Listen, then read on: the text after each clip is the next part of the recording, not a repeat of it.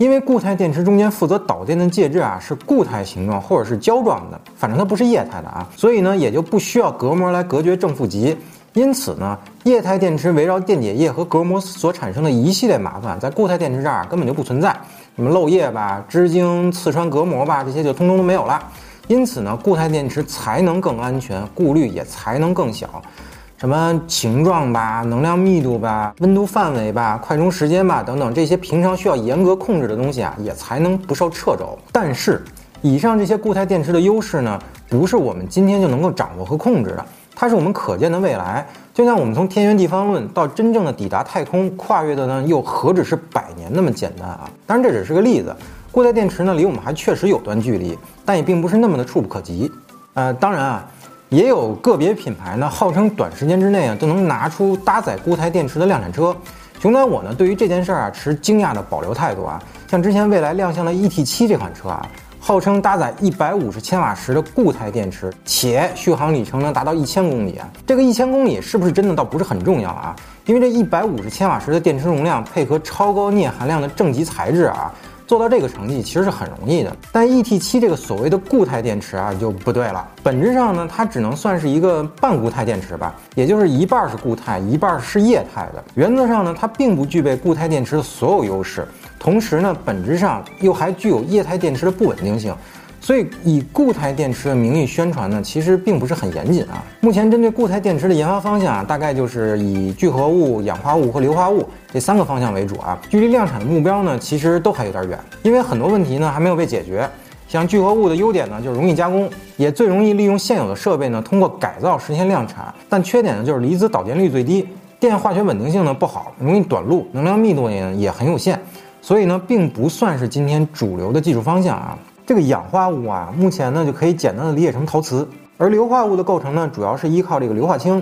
这两种固态介质啊，各有各的优势，但弊端呢也非常明显啊。只是在固态电池的问题上啊，这俩算是最好的解决方案。那硫化物的导电性呢，是所有已掌握的固态材质中最好的，但稳定性呢却不如氧化物。我们都知道啊，硫化氢呢是有毒且易燃的，而且呢可溶于水并形成弱酸性物质。所以硫化物的技术瓶颈呢，就是硫化氢自身有剧毒的安全性问题啊，以及电池封装时所产生的水汽混入的问题。如果这些问题无法从本质上控制的话，那么硫化物是不可能具备量产条件的。那么相比硫化物啊，氧化物的稳定性是最好的，但它的导电性呢，确实不太尽如人意啊，大概只有液态电解质以及硫化物的十分之一到二十分之一这个样子啊。这是因为氧化物的内阻啊实在是太大了。还有呢，就是因为孔洞原因所造成的隔膜极化的问题，也是需要攻克的难关。所以呢，无论是硫化物还是氧化物，目前阶段呢，它们的量产难度啊都是非常非常巨大的。因为除了固态电解质本身的材质和电芯儿的技术瓶颈以外啊。正负极封装的技术难度也是液态电池无可比拟的，所以虽然包括丰田呀、日立呀以及一些国内龙头的电池厂家纷纷表示在二零二二年到二三年左右会量产固态电池这个说法啊，不排除造势的因素的话，想解决上述的所有问题，那可能确实还是有点难度的啊。更何况我们之前说过了啊，固态电池不可能一露面就直接几倍于液态电池的能量。它本身呢也是需要时间来垫高自身的技术门槛的。比如丰田的研发目标啊，可以跟大家分享一下啊。二零二二年固态电池的能量密度达到每公斤一百八十瓦时左右，而二零三零年的目标啊，则是达到每公斤三百二十瓦时左右。大家可以对比参考一下今天液态电池能量密度啊。所以从某种意义上来讲，固态电池在比能量方面的数据上啊，在初期阶段反而还会低于液态电池。更何况啊。成本层面的问题也不是一朝一夕就能解决的。研发阶段呢，无论是哪种固态介质，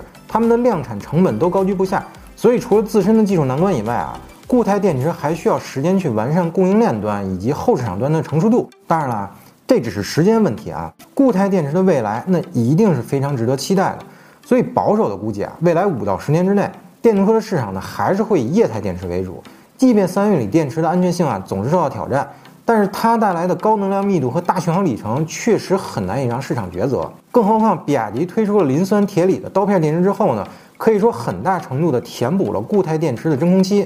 甚至有人说啊，刀片电池所带来的安全性几乎可以替代固态电池了。但是熊仔我认为啊，替代不了，因为油车与电车除了续航里程与安全性的区别外，补能的便捷性其实更被大家所关注。毕竟性能车一箱油的续航里程也不过就四五百公里而已，只不过人家加一箱油的时间呢，最多不超过五分钟而已。而这才是人们对固态电池的刚性需求。好，那么最后我们来说一下丰田钟爱的这个镍氢电池啊，这种电池呢本身其实早就应该被淘汰了，只不过丰田呢没心思研究像刀片电池一样的东西，所以在极个别市场才仍要任性的投放这种电池。相比锂电池，镍氢的最大优势也是唯一的优势啊，那就是稳定。而很早之前呢，镍氢电池是无法做到随意充放的，也就是镍氢电池呢需要严格的控制这个充放电的周期。所以在应用广泛性上啊比较差，但如今丰田调整后的镍氢电池啊，已经可以完全做到了随意充放了。这个镍氢电池的最大弊端啊，在于如何解决满电后的过充问题。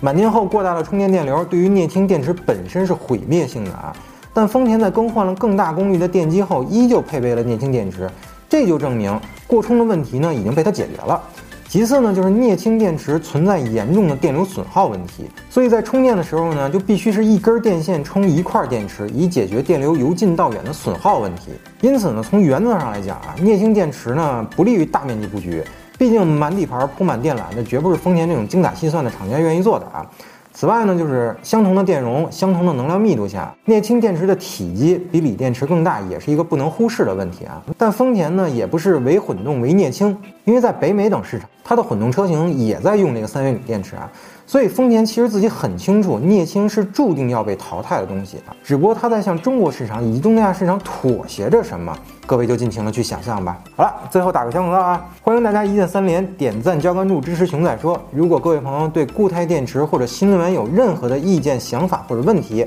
欢迎通过评论区与我们互动。那本期内容到此结束，下次再见，拜拜。